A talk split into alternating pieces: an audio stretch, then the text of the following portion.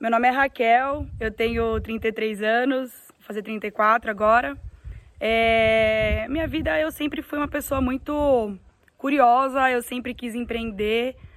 Eu fiz faculdade de administração de empresas, eu, eu tive um, uma boa, boas oportunidades, né? Eu não vim de uma família rica, mas assim, eu sempre pude estudar em boas escolas e escolas particulares, enfim.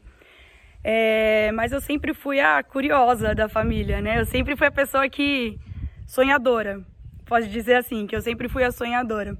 É, eu venho de uma família tradicional, né, brasileira, onde faculdade era a coisa mais importante do mundo. E só que meu pai também é um cara muito empreendedor, então ele sempre me incentivou muito nesses meus sonhos, enfim. E com o decorrer do tempo eu eu fui buscando coisas para empreender e nesse meio de caminho, quando eu terminei minha faculdade, é, eu me casei e a gente começou a empreender. Um dos empreendimentos que a gente teve, a gente começou, deu, alguns deram certo, mas não eram coisas que a gente gostava muito de fazer. E um dos empreendimentos que a gente teve, a gente chegou a comprar uma franquia de, no ramo alimentício. E nesse período a gente quebrou. Depois de dois anos a gente não deu certo. É, a gente ficou com uma dívida de quase 500 mil reais, assim, foi surreal, surreal mesmo. Na época a gente ficou desesperado. É, meu, a gente perdeu amigos, perdeu dignidade com muita gente, porque a gente acabou pedindo dinheiro emprestado para muita gente e não conseguia pagar. É, foi muito complicado, foi um período muito difícil. Meu marido desenvolveu até doenças autoimunes, assim, de tanto estresse que a gente passou, sabe? Foi foi realmente um momento fundo do poço. E foi, fomos morar na casa dos meus pais porque a gente realmente não tinha dinheiro nem para pagar a internet do celular. E nesse período eu, eu, eu engravidei. Engravidei numa situação que eu não esperava, foi, não foi planejado, óbvio, foi um deslize que a gente teve. Mas foi tão não planejado que eu descobri que eu estava grávida com quase três meses de gestação, porque eu realmente não estava planejando aquilo. E aí foi um momento que, assim, ao mesmo tempo que eu que foi uma inspiração pra gente, né, a dar a volta por cima de tudo isso, foi muito difícil também, porque era uma responsabilidade muito grande. E, enfim, a gente continuou tentando empreender, meu marido tentando de alguma forma fazer grana pra gente se sustentar. Meus pais foram embora de São Paulo e a gente foi morar num apartamento. Nisso meu marido tava tentando, tava num outro negócio, tentando realmente pagar a conta para comer. E eu tive meu filho, né, o Heitor. Hoje ele tem, vai fazer quatro anos.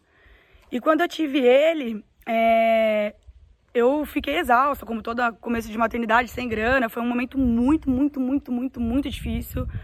Eu lembro que a gente acordava e falava, meu, como é que a gente vai fazer agora? A gente não tem grana, a gente tem um filho para cuidar, estamos sem chão. E eu sempre, eu já segui o Érico há muito tempo, como todo empreendedor já recebe aí, né, anúncios do Érico, de alguma forma ele aparece na vida da pessoa.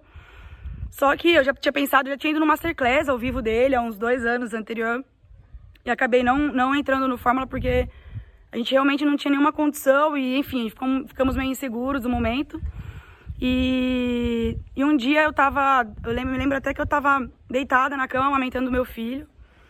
E aí eu pensei, eu falei, meu, eu preciso fazer alguma coisa, eu preciso dar um jeito nessa situação, não dá mais para eu ficar desse jeito, não, não tem condição nenhuma.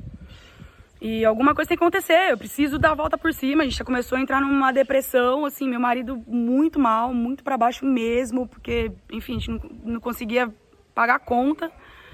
E foi nesse momento que eu decidi é, é, arriscar no Fórmula.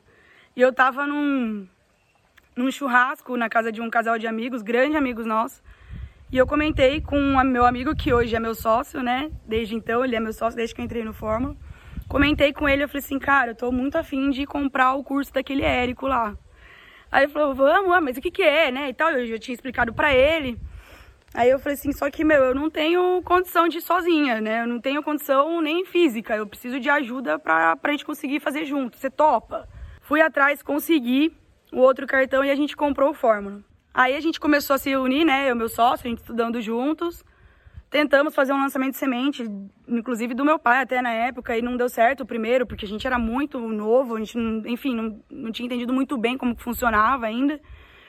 E a, aí a gente teve um, um churrasco, a gente estava também, eu e esse meu sócio, a gente, as nossas famílias, a gente teve a ideia de lançar uma, uma conhecida nossa, né? Uma, uma, uma grande amiga dele. E foi quando a gente fez uma proposta para ela de fazer um lançamento. Ela já tinha uma audiência legal. E a gente começou a fazer, estruturamos o lançamento. E depois de algum tempo, óbvio, a gente não foi assim do nada que deu certo. A gente tentou, como é que eu falei, aquele semente. A gente fez o lançamento dela e foi assim, um golaço. A gente fez um 6 em 7 no primeiro lançamento.